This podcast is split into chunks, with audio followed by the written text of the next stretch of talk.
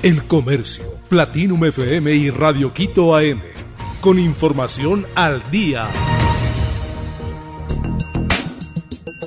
Maestros cerraron avenida en Quito en protesta contra el reglamento de la LOEI. Los maestros salieron a las calles este jueves a protestar en contra del reglamento a la Ley Orgánica de Educación Intercultural, LOEI, y por el incumplido con la instalación de la mesa de trabajo para revisar la propuesta. En Quito se concentraron en el Ministerio de Educación. La presidenta de la UNE, Isabel Vargas, estuvo al frente de la movilización. Por varios minutos cerraron la avenida Amazonas. En Guayaquil, los docentes se concentraron en la avenida perimetral, sector Pascuales, con llantas quemadas, obstaculizaron el paso por varios minutos también. Penitenciaría del Litoral controlada por 912 agentes, 412 policías y 500 militares mantienen el control en la penitenciaría del Litoral este jueves, un día después de un enfrentamiento que dejó cinco personas asesinadas y 23 heridos.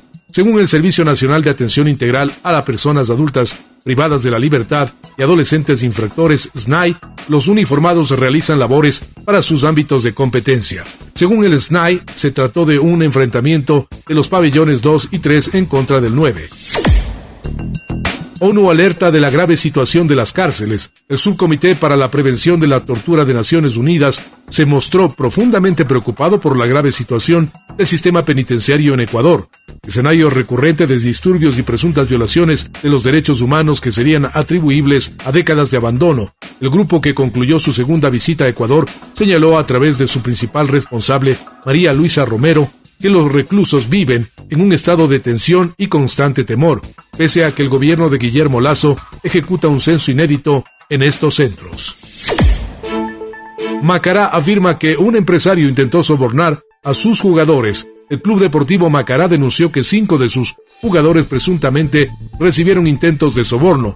El cuadro celeste dio a conocer que el responsable es un empresario. Orlando Salazar, abogado del cuadro, indicó que la persona que sobornó a los jugadores es un empresario cercano al 9 de octubre y puntualizó que su nombre es conocido dentro del balompié ecuatoriano. Carlos Vives donará parte de sus ganancias a los afectados por huracán. La organización puertorriqueña Techo Pa' Mi Gente anunció el miércoles que el artista colombiano Carlos Vives con Fundación Tras la Perla donará parte de las ganancias de su gira por Estados Unidos a los damnificados por el huracán Fiona en Puerto Rico, este huracán tocó tierra en el sureste de Puerto Rico el pasado 18 de septiembre, causó daños catastróficos en la isla, lo que llevó al gobierno federal a declarar un estado de desastre mayor. Otros artistas como la banda mexicana Maná y el puertorriqueño Ricky Martin también han contribuido con iniciativas para ayudar a los damnificados.